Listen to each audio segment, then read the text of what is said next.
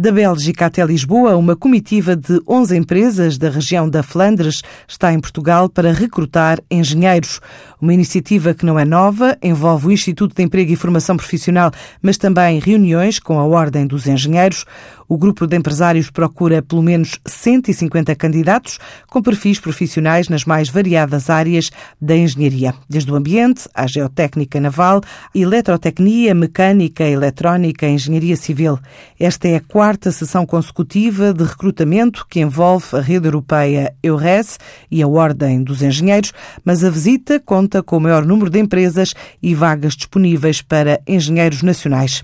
No setor agroalimentar, há uma comitiva na China, onde a Portugal Food assegura a participação portuguesa na feira do setor em Xangai, permitindo a exposição de produtos portugueses em stands próprios, mas também reuniões B2B com as principais cadeias de retalho asiáticas.